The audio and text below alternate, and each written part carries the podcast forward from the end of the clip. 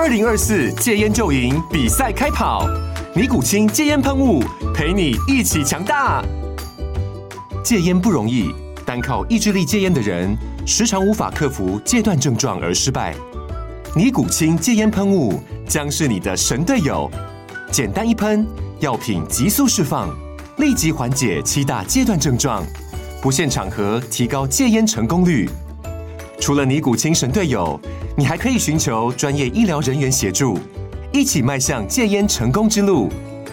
尼古清戒烟喷雾，用科学方法戒烟，请咨询全台各大药局及戒烟门诊。本广告由尼古清戒烟喷雾、卫部药书字第零二七八三五号提供，嘉安嘉护股份有限公司，台北市中山区民生东路三段二号十楼，北市卫药广字第一一三零三零一九零号。尼古清戒烟喷雾，相伴每个新开始。天哪，时间不够，事情老是做不完，怎么办？别担心，就让高校人生商学院每周陪你充充电，找到方法不抱怨。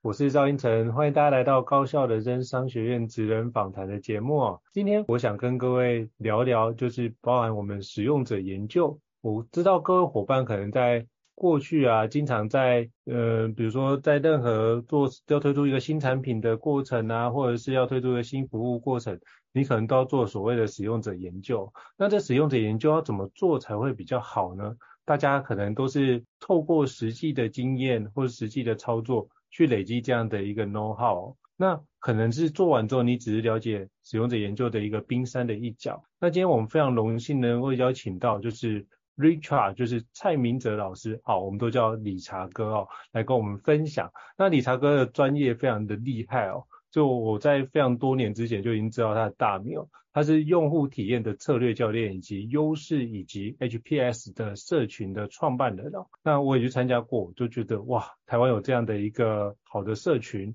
以及这样的一个优势的一个展开，一定可以对很多的不管是客户或者是消费者，在使用者研究上有很大的一个推进哦。那今天非常荣幸邀请到理查哥来跟我们分享。Hello，Richard。嗨，应成好，高效人生商学院的听众大家好，我是理查哥。非常荣幸的邀请你来我们节目，是不是可以邀请理查哥先跟听众简单做一下自我介绍，让大家可以多认识你一点呢？好，那谢谢应成刚刚已经先介绍我的职称跟我所在的公司嘛。那我简单讲的话呢，因为年纪稍长，所以我的职业的变化是，我一开始是一个技术人，我是工程师。第二个转折是行销，行销人在广告行销行业大概有十年时间。第三个是呃叫做 UX。就是设计，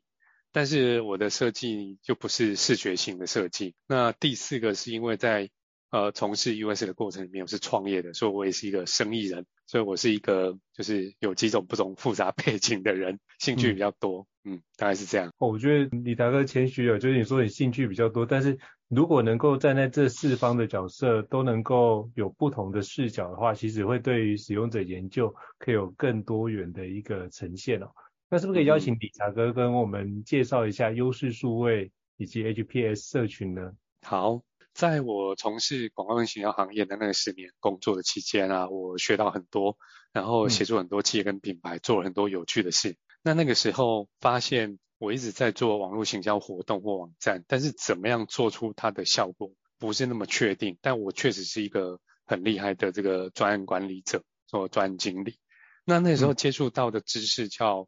慢慢后来发现，其实跟使用者经验设计有关，就是我们现在讲的 UX。那我我就转换跑道，然后就成立了优势数位。但因为在 Podcast 上面听啊，优势这个字的谐音中文字实在太多了。优势公司的名称的优是优欧卡的优，势是知识的势，叫优势，但是不是那 strength 的优势。那我们公司主要的服务是用户体验设计跟研究的专案，但我们也从事对从业工作者的培训。当初我们有个愿景，我们不想要自己会的这些专长只用于特定少数客户的服务。我们也很想帮助从业工作者，所以有提供培训、教育训练以及社群。那因为在这个想法下，我们有成立个叫 HPX 的社群，H 就是 Happy，P 呢是很多 P 开头的职称，Programmer、Professor，呃，Designer 我们把它称为叫 Prototyper，企划叫 Planner，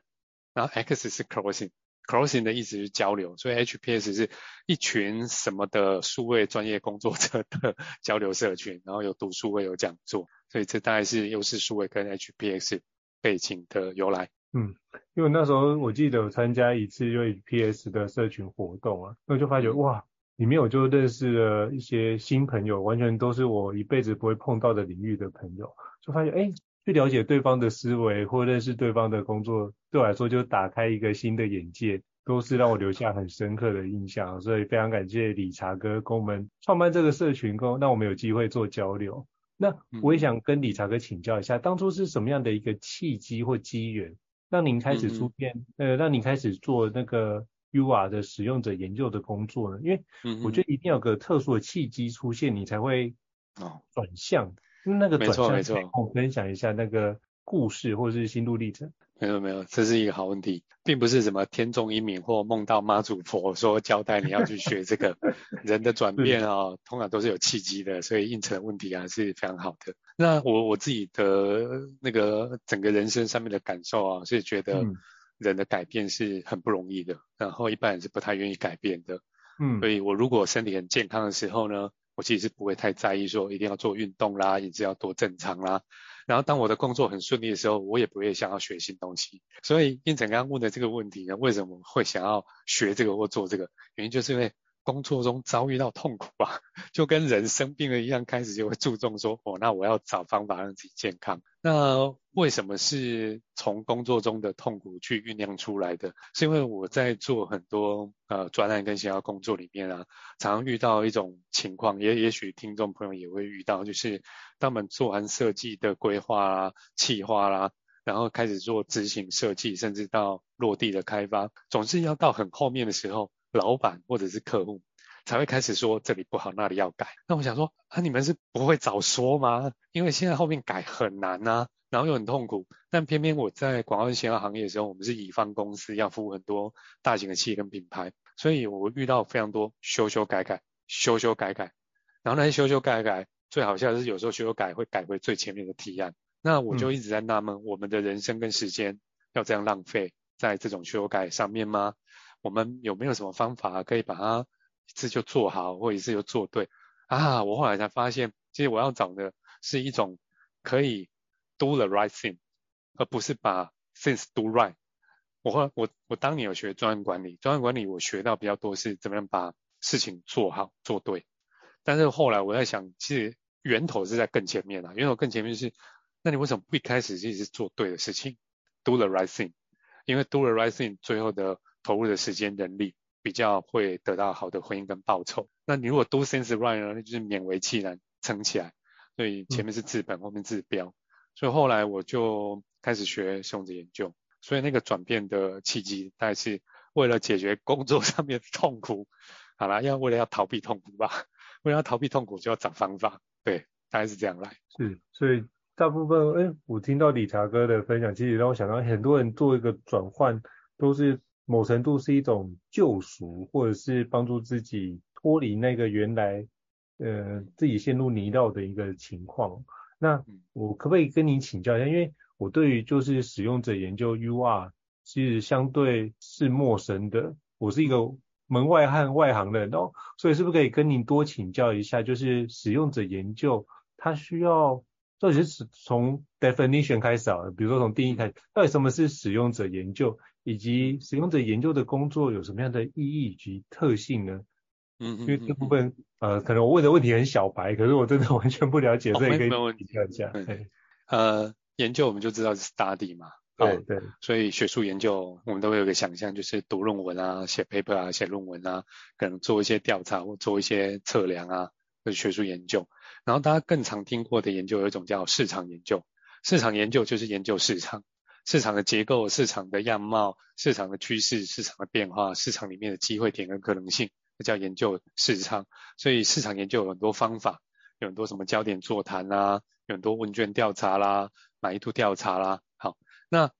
学术研究就是研究学术上面知识，市场研究是研究市场上面的各种资讯，使用者研究就是研究使用者，就研究人。那因为这个字眼啊，user research，它必须跟人跟产品有关才会叫使用嘛，不然我们就叫顾客研究或消费者研究。所以使用者研究，呃，它比较狭义的定义是在人跟产品之间的互动关系，去了解到底人是怎么去用一个产品。那这个产品可能是一个实体的产品，也可能是一个数位的，像网站或 APP。所以使用者研究，他们是在研究人跟数位的这个产品上面它的互动关系。那这种互动关系有分很多层。等一下有机会我们再展开。那它对对我来说的意义，应成刚刚用了一个非常有趣的字也，叫救赎，对不对？对，我当年应该就是在救我自己吧，就救自己的时间啊，让自己的工作比较不要有那种无力感，因为被改来改去之后会无力跟没有成就，所以我找了一些方法想要救自己。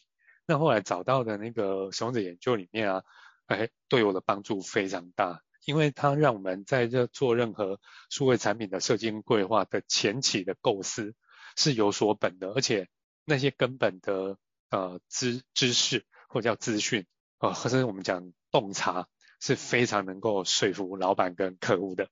那能够说服他就可以不用改来改去了，你知道吗？所以对我的意义是这样。嗯、但是如果对一个团队来说，它真正的意义是做好使用者研究，可以找到用户的痛点。这会帮助你在做产品跟服务的规划设计，可以打到痛点。不然大家都是用猜的，用猜的就会是一个会议室有十个人一起开会，可能会有十一个点子，因为老板点子比较多嘛，就会两个，然后不敢放弃，就十一种都做。那什么都做呢？就是什么都不是聚焦。那你的用户也很难了解你的特性是什么，嗯、资源也分散嘛。你看十一种事情要做，都没有办法比说你专注做一件事情。来的更聚焦，资源投入更有效率嘛，所以在商业上面啊，它有这种效果，但不止啦哈，那就是最常见的效果，就是找到对的用户需求，解决它的痛点，然后解决痛点就是产品跟服务的设计了，大概是这个概念。那那方法很多种，等等一下我们再展开好了。好，了解。所以基本上就是人怎么使用这个产品，及如何找到用户的痛点。然后聚焦，然后精准的打击啊。那对我我觉得也可以请教，就是就是理查哥，那我们你说方法很多嘛？那我们怎么运用那个使用者研究来帮助我们工作上产生价值或创造新的可能性呢？OK，那个我自己的救赎，那个就我们私下喝喝个小酒来聊，就不谈啊。那对听众朋友来说啊，我们可以用这样的想象啊，我举个它比较通常，你可以。感受到的例子哈，比如说你今天如果想要自己做一个电商，小型的电商，你要在网络上面卖东西，不管是你自己开网站，或者是去去别人的网店平台上面开，好，你现在想要做这个生意，那这时候我们想要的一定是生意成功嘛，对不对？没有人说我做生意是做自己开心，不成功不要紧。你要做成功，那我们就必须要知道你的产品，甚至你的电商平台到底是什么情况下面。能够有所提升。那假设你今天是一个自己经营的网站，使用者研究可以帮助你是，你怎么样让你的网站的设计，从消费者用户在逛你的网站，一直到结账购物车，都能够很顺利的完成。假设我们今天不知道哪里不顺，我们也不知道用户是哪里卡住了，我们就拼命的砸广告，那你知道那个 广告就是打水漂啊。就是广告费是丢到水里面的，因为你不知道他进来的时候在那边断掉嘛。所以我曾经有个客户的案例是在观察人跟网站购物车的结账过程的互动的时候，我们发现有个地方啊，数据上面呈现转换率很差啦。嗯，大概就是一百个人只有三十个人啊顺利转进购物车。可是我们看界面上又看不出所以然啊，就很很很很简单嘛。但真的下去观察就会发现，原来在某个地方的那个登录框啊。它弹出的位置都定在荧幕的最上方，网页最上方，所以当人们往下卷的时候，他根本看不到登录，那不是就很好笑吗？你就我想买，结果你你你把你的那个购物柜台关起来，你根本不让我进去，那我怎么结账？就没办法。所以那里如果解掉之后啊，他很可能一百人进来，有六十个人可以结账，营业额可以变 double，跟广告一点关系都没有。所以在用户研究在看的东西就是这一种。那另外一种场景，我们看的不是购物流程，我们看的就是动机。你今天拼命的做这个促销，然后你提供一些赠品，然后你设计了一个非常有趣的什么转轮盘抽奖活动这这一类的 campaign，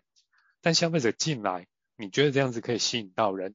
但他们最后有没有去完成他的购物，或者是完成下订单？那如果没有，是不是他前面对于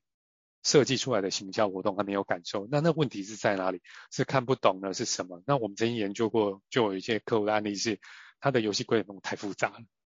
人家也没有真的不喜欢你的产品，啊，他也想要有一点点优惠，那你把规则搞得很复杂，看不懂啊，不是大家的水平都跟数位工作者，我们的这个知识跟技术的掌握很高嘛，所以看得懂。嗯、那比较一般的平民啊、呃，可能数位能力没那么强，那他没有办法理解，所以这种就是在使用者研究我们可以找出来的问题，可以跳脱。原本由业主、老板跟我们自己的立场，那我们用用户的视角来看，那简单来说就是找到盲点吧。所以用户研究是可以帮助我们找到盲点的。嗯，我刚刚就电商卖卖东西当例子，这样。是，因为刚好那个理查哥举的这例子我也很有感受，因为刚好家里面在用腰果嘛，所以也要用。就等于某程度也涉入了电商的领域，所以就在开始摸索这个过程中，你发觉哦，原来一个按钮的设计有这么大的差别，我就非常有感受。然后我们就发觉，诶，为什么那转换率出不来？就在小的地方卡关，我们就把那地方做精致的调整哦。那我们之前有做那 A/B testing，就发觉，诶，那我也。就是有做了有一些改善，那我也想请教理查哥，那一般做所谓 A/B test，你就所谓的 A/B 测试，就是你做了一个 A 版本，然后另外一个部分就是改动其中一个面向，然后去看看哪一个效果比较好。那像如果是在网网站上的话，我们要怎么样做类似这样的测试，会比较能够看到显著的效果？嗯，我们在采用的各种方法都是想要在商业上面价值提升嘛，哈，嗯，那。A/B testing 是一种在数据上面很常用的，所以我我我自己的原始版本可能叫 A 版，但我们觉得 A 版呢，可能有机会变得更好，我们做个 B 版。那有一些数据工具可以让我们放到网站上面直接去实测，然后最后决定，哎，B 版应该比较好。那这样子做法，现在是有一些工具可以帮助我们去调整，刚刚胤丞讲的像 button 啊，或者是一句文案。可是有些时候它的变化的影响因素哦，并不是取决于这么小的一个按钮。比如说，你把蓝色的按钮改成红色按钮，结账会不会比较好？像这种这么简单的或一句文案，有很很有可能它的影响因素是更大的脉络，包含页面里面各种资讯陈列。所以，如果我们要用这种 A/B 版的对照跟比较的话，除了现在应诊说的直接上一个版本去做比较，那我觉得还有一些更轻量的做法，成本更低的做法可以可以可以搭配。嗯，我们一样可以做 A/B 版。但是不是只是用数据测试，是我们可以让你的目标消费者的目标族群，就这两种版本去表达他的看法，看得懂看不懂，感受体验是什么？因为这种透过访谈的方式，你会听到使用者亲身的回馈，而且我们可以问他问题。如果我们经过了这一段之后啊，在这边可以做不同的创意跟尝试，它可以帮你找出你比较有把握的，比如说两种版本。这时候我们再去上 A/B testing。用数据在做验证，因为如果我们直接去做 A/B testing 是数据型的那个验证方式啊，其实很有可能 A 跟 B 都不是最好的 solution，因为最好的 solution 是在我们了解用户不理解跟用户的期待是什么去设计出来的，所以前面可以搭配一点点素材的设计跟访谈，然后调整完，如果我们还想要知道更好的，那么就放到网站上面用数位工具去做 A/B testing，那网站上面 A/B testing 的。它的好处是它有数据验证，但缺点是没有人告诉你为什么 啊？这个东西加上去为什么这里变好了？而且我们有时候也会忽略，然后这个东西这里变好了，但是别的地方数据会变不好，除非我们有这种数据指标的体系，然后帮你去追踪所有的 side effect 叫副作用，才有办法去分辨。所以我我我的建议会是前后搭配，或者是反过来，你今天做了数据型的 A/B test 的验证。但你真哎米版真的比较好，但为什么？那我们想要知道为什么要学到那个设计上面的原理，那还是可以增加一点点访谈，找你的目标使用者问一下，哎，你为什么选 B 版呢？好，B 版原来不是按钮啊，原来是什么什么的因素的影响，这时候才会避免我们落入那个盲区。我们自以为是改动按钮颜色，但是实际上并不是按钮颜色的影响，因为因为蛮多不同的 case 证明不不是按钮颜色啦，可能可能跟背景反差有关啊。哦，哎，你看按钮我改成红色，那改成什么颜色？其实是因为反差的效果。你如果网页本身没有办办法让按钮凸显，那就这个改什么颜色都没有用啊，因为都看不到嘛。对，所以很难说用什么颜色就可以影响。人哪有这么容易影响？如果这么容易影响，全世界网站不是都长一样吗？所有的按钮都红色就好了？那其实不是啊，对，对啊。是是是，非常感谢理查哥跟我们分享。那我也想要好奇，因为像像我们这种我们这种门外汉啊，对于这个使用者研究想要了解。那怎么样可以让一般人学习使用者研究？不知道理查哥有什么样的一个建议，或是有什么样的管道可以帮助我们去理解使用者研究？嗯，我觉得学习使用者研究，因为它的真正的命题是研究，它的背后叫好奇心，嗯、所以任何人都可以学使用者研究，但是你要学，觉得这件事情有用有趣，是好奇心来着。那好奇心呢，其实是我们从小就有的能力。越小的孩子呢，对世界充满了好奇，他什么都想知道，什么都想问。所以一般人，如果我们想要你思考说，到底的这个用户需求或消费者的洞察，第一个其实是要把自己从小都有的好奇心，再把它拿出来用。对什么都好奇，对什么你都想问，然后从这边去学。但如果接下来你要结构化跟系统性的去学习的话，使用者研究目前在网络上面也有非常多的资讯啊，Google 搜寻，但是现在就是以前没有资讯的时候不知道怎么学，现在资讯太多了，也不知道怎么学，好，蛮辛苦的。那我就会建议从书跟社群开始，所以会有一些协会谈使用者经验设计啊，像 USTW 或者是 ISDA，那再就是。透过书，那透过书自己学会比较辛苦，就会透过 HPX 读书会，就是一开始胤丞跟我们聊的 HPX 读书会，啊，从这个方向来。那如果是要课程的话，呃，使用者研究里面的，因为它的方法很多元，有数据型追踪的，有访谈的，有看人的呃认知的，但是也有看人的行为的，看易用性等等，它的类型很多。那到到最后，如果你想要有系统的去学的话，最好是有那种工作坊类型的课程，那种听讲型的课程，因为你没有机会练习，所以可能要参加那种 workshop。那可以切入的课题会变成是学用户访谈，好，访谈的技巧，怎么样问，怎么样提出好的问题，什么是开放性问话问法，然后学怎么样去聆听，怎么样懂得追问，那这些是几种不同的管道。那刚好我们公司的。呃，服务里面其实就是对从业工作者，所以我们公司的培训呃部门，我们有个叫优势学院，优卡的优，知识的识，可以在我们网站上面看到一些课程资讯，或者是研讨会或者讲座活动。嗯，是，所以其实如果你像我一样，就是对于使用者研究很好奇的话，那你就可以参考，就是刚刚理查哥提到这几个环节。因为为什么我会对使用者研究会产生好奇，是因为像我自己作为个人知识工作者，就会想到，比如说当我举办，比如说公开班或者举办诶内训的课程或工作坊的时候，到底客户来的时候，他到底是用什么样的角度来？那是什么样的内容吸引他？哪些内容他觉得不行？我们如何以就是以听众为导向，或是以客户为导向来做相关的一个课程设计，然后去客制化客户所需要的一个内容。所以我就觉得，哎，使用者研究对我来说是如何去了解我的客户、了解听众一个非常重要的一个对话的一个渠道或是管道。所以透过这个方式，我就可以开始有更多新的想法。或者是哪个地方做的不好，我可以把它做优化迭代，进而让下一次的版本做更好的推展，推陈出新哦。所以这是我自己在使用使用者研究一些皮毛，我只能说是皮毛，因为就在理查哥的那个身上，我就发觉哇，这很多的面向都需要学习，因为我可能只做的是其中一块服务，但是如果你是把它应用到产品面向。或是在比如说焦点访谈，那很多的环节又非常的细致又很不一样，都需要花费蛮多的时间、人力跟物力去做推动，都真的不容易。所以我都真的衷心的去佩服，就是理查哥在做这个产业，能够持续的推动这个产业的前进，我真的觉得由衷的佩服。不，因为这个一开始是使命感跟跟热情，嗯，但最后发现我自己乐趣太多了。所以后来就发现啊，根本不用去思考说一定要帮助整个产业或者是社群的发展，光是自己的收获就已经非常非常满了。嗯、因为使用者研究里面有一块是蛮重视得到使用者直接的 feedback，就是你可以对话，透过访谈的过程。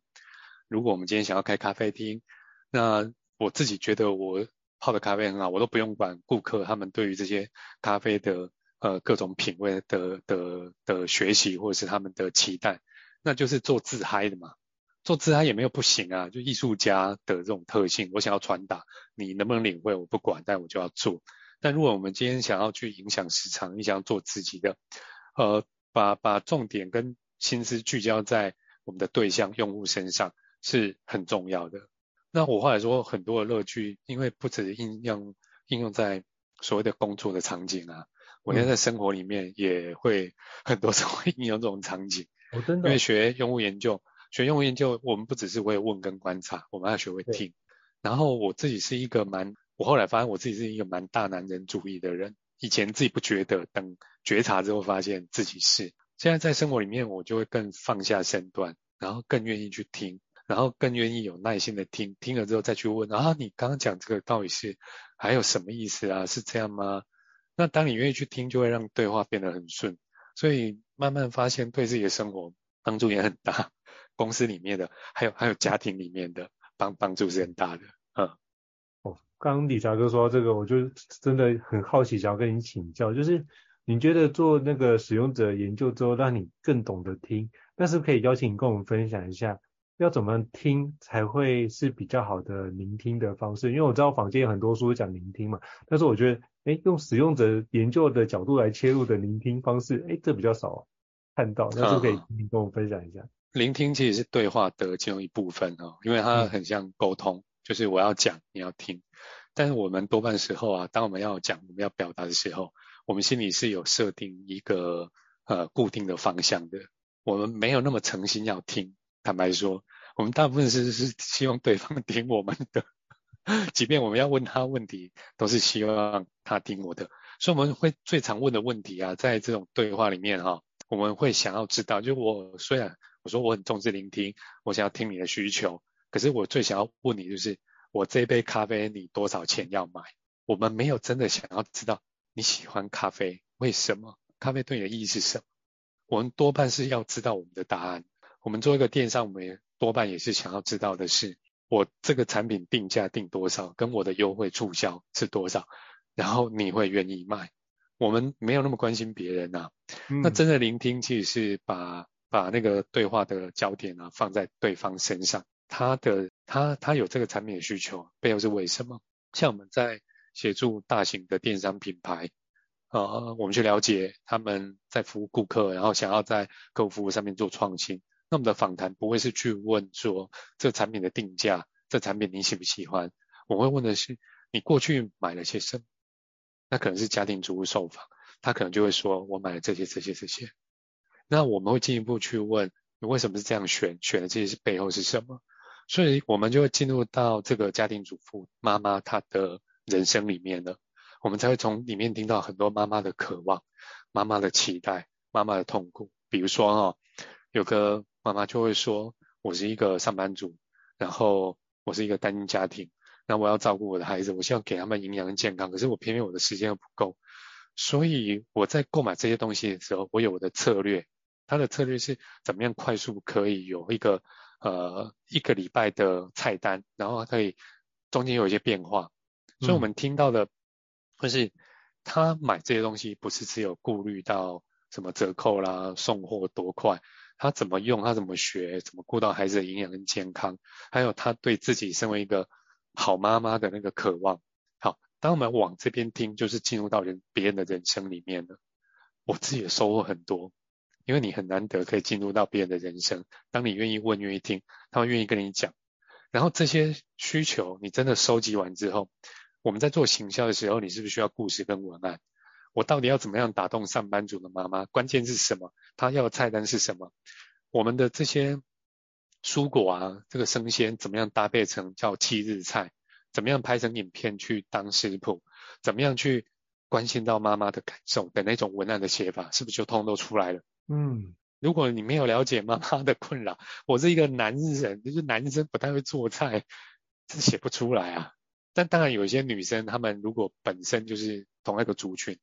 他就很容易表达出来，他也知道产品组合怎么做，对不对？那那我们不知道就瞎猜，瞎猜也就是错。所以商业上面有价值，但是就是访访谈的聆听比较像是这种做法，真的聚焦在对方身上，不急着得到我们要的答案，去了解他背后的脉络故事。哇，所以这是看得很深，就从他行为之后再去看他更深的底层的脉络跟故事，去了解他到底。听见别人人生里面的真正的需求点的所在，这个真的是未必的事情。就是说，大部分人都关心自己嘛，不是有个那个网络的那种笑话的写法，就你就是，其实人都是在乎自己。对，那在那个 UX 就使用者研究里面，我所学到的是，真正去关心别人，但能够同理心关心到别人，那个就是在整个对话跟访谈跟聆听里面非常非常关键的一种态度。那甚至不能讲技巧。访谈有很多问问话的技巧，可是都比不上你真的去在乎他。我们在乎他，我们关心他，他是你的顾客，你关心他，他有感受，他就会变成你的忠诚粉丝啦。是，就像我们写文章之前，我听过一个老师分享说，写文章不在你文笔好坏，重点是真诚。所以他说，真诚就是好文章，就是这样子来。对，真诚。他对方会感受到你给他的那一份心意是真诚的还是装出来的。我觉得人的感受都很敏锐。只是我有点好奇，我想请教，就是理查哥，因为包含之前啊，我我在当员工的时候也去上过，比如说有相关像创新的课程，里面会提到，当你用一些焦点团体去发想一些新的产品啊，比如说我就记得好像有一个是讲随身听的故事，他就找焦点团体来，然后是有黄色跟黑色，然后他们要推出一个新的颜色。就我发现，哎，你觉得这个颜色好看吗？大家说，哇，黄色很好看，推出一定大卖哦。那大家都选黄色，可是离开的时候，他们送他一个产品，就是黄色跟黑色，你要选一个。就百分之九十人都拿黑的走。他们就想说，哎，你不是说黄色会卖吗？为什么你们拿黑的？他就问他们说，哦，我觉得这个黄色会卖，但是我个人比较偏好的、喜欢的是黑色。那像遇到这样的一个焦点团体，我们要怎么去解读这样的一个？不管是焦点团体里面的成员的反应，还是说我应该就他所讲的内容，当遇到一些不一致的时候，我们要怎么去抽丝剥茧去梳理这件事情？因为这个我一直没有想通，所以想说也趁这个这么好的机会可以请教理查哥。嗯，这个题目就很难有标准答案，就这种故事我们会听到不同的版本。那就像胤丞刚刚讲的，座谈里面呢。呃，六个人到八个人这种焦点座谈，然后大家都选黄色的，所以要离开的时候选什么黑色的啊？这种版本有随身听，然后可能有盘子啊、杯子啊这种。嗯，那我会觉得这一题，我们必须了解这两种得到的资讯它的意义是什么。那至于说最后的决定，还是回到商业决策里面啊。嗯，因为在焦点团体里面啊，当人们在一个团体组织里面，有人开始去拥护某种观念。然后东方人个性上面都比较谦虚哦，不想要去产生不同的冲突。所以如果有人在讲说，哎，黄色是比较 fashion、比较 modern、比较现代，那好吧，那我就呼应他。所以说焦点团体哦，很吃这个 facilitator，就是引导者，就 moderator 访谈员的技巧，去让大家愿意讲出真心话。但如果万一没有的话，就会有这种一面倒的现象。跟他离开的时候，他的思考已经不是顾虑到面子跟冲突问题，顾虑到是他自己的应用了。说他真的会选，比如说选黑色的，跟我的衣服比较搭，或者是选盘子。他说，那我虽然刚讲说红色的盘子我很喜欢，可是因为家里的摆设，我们的餐盘都是 白色的，所以最后还是选白色的。所以这两种背后都有它的原因。我们必须要说，他们当初是这样讲，是这样的考虑。我们也很难讲说哪一种是绝对错，或者他故意说谎。那如果回到真正在做产品跟服务，最后去决定到底市场不买买不买单，其实唯一的做法大概就是产品上市，直接面对市场去做竞争了。那这种风险会比较高啦，所以有另外一种介于中间的做法，呃，有个专业讲法叫 fake door，就是假门，就是这个门是假的，但是我现在有三道门，让消费者去试着开开看，但门都是假的，那有人愿意开的那个门，就可能是有机会的。那这种 fake door 的做法，有点像是做一个 landing page，或者是更具体的比喻跟描述，就是那个募资啊。那我现在要推一个产品哦。呃，我现在开始募资，啊，产品可能要半年后才有，但你现在可以用三折优惠，所以这个时候就算募资没有成功，你钱也可以退嘛。所以这种也是一个在验证到底产品上市之前会不会取得消费者的认同一个做法。但至于说它背后的原因，这个还是要用访谈的方式才能够得到，或问卷的方式才能得到。因为你知道他买，但我们还是不知道他为什么而买，跟他买的喜欢的理由，人百百种。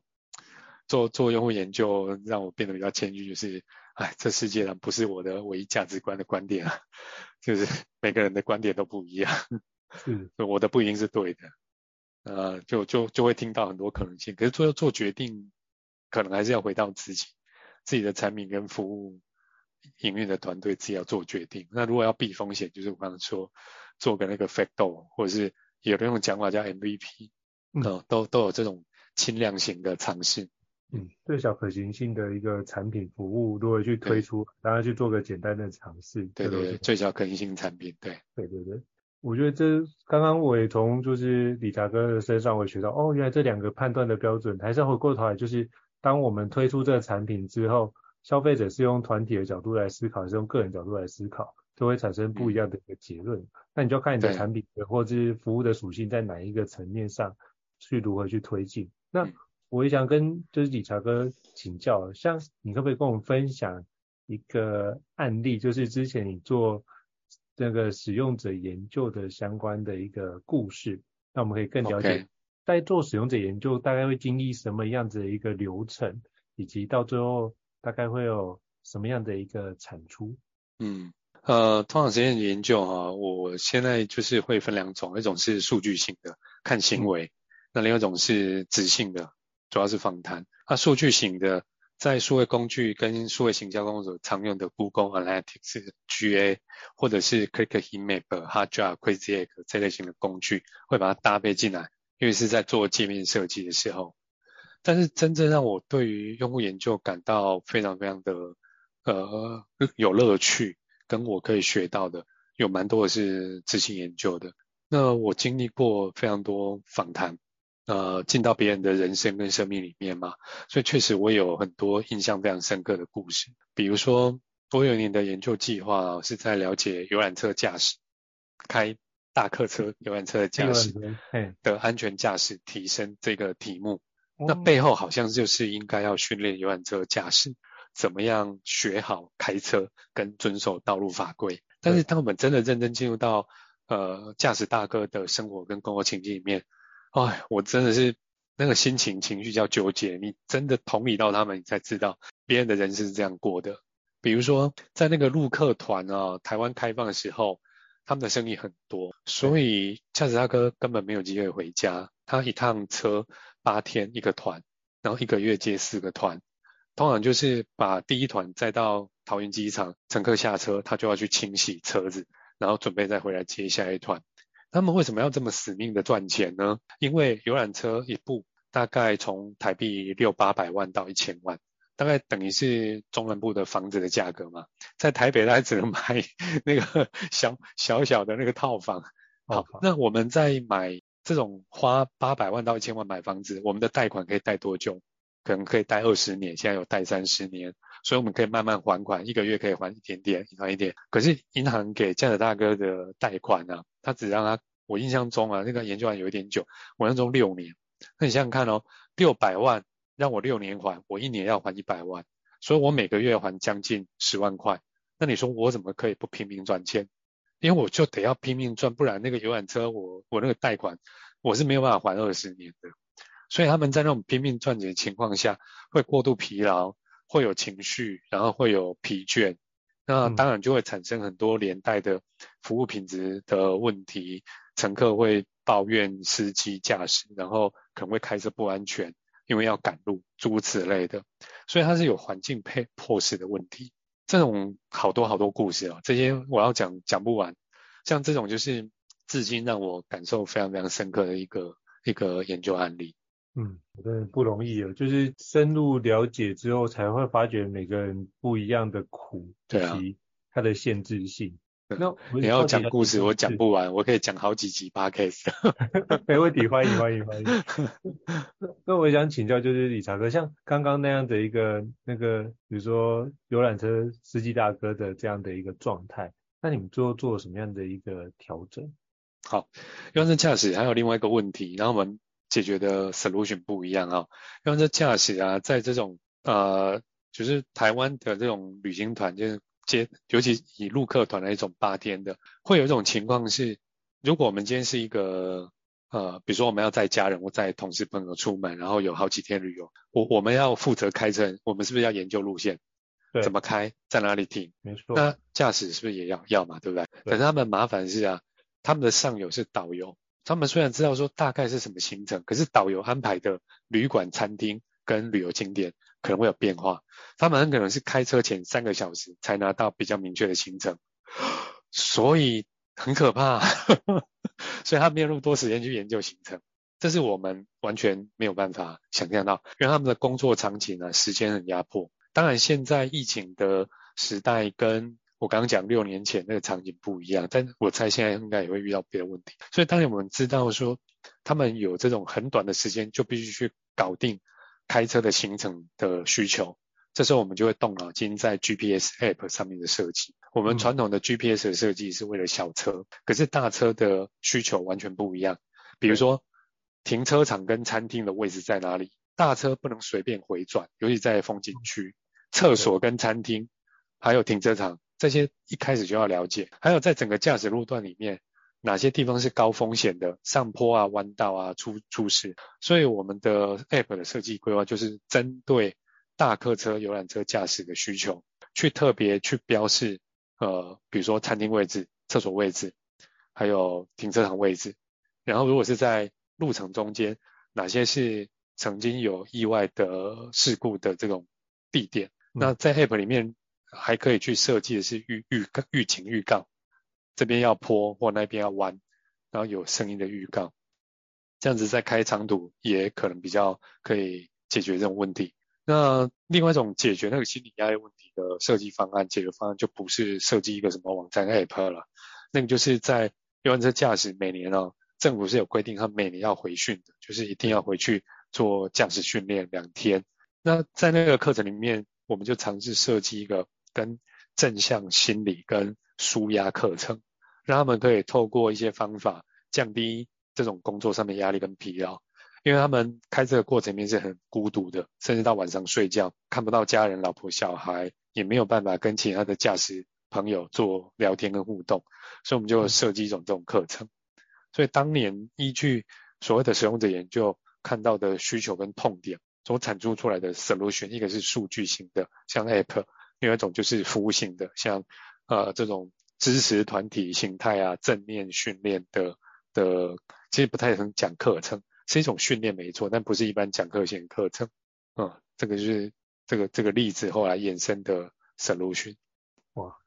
感谢你的宝贵分享。我刚刚听完觉得，哦，原来是从这个角度出发，然后去试看看，那我怎么样在行为上做出一些调整，那可以在行为上做出一些改变。那如果用这样的角度去思考。让大卡车司机可以在有新的新的设计的导航的工具，可以让他可以更有效去展开。因为我知道，就很多的地方，其实很多的路线，其实大卡车或者是游览车是不能走的，甚至有一些高度的限制。那这些都是可以在一开始就先做设计去避开。我觉得这是一个非常棒的一个案例的故事。对，真是很很棒，谢谢你的分享。那我是不是也可以跟理查哥请教一下，就是呃，包含优势学院最近是不是有一些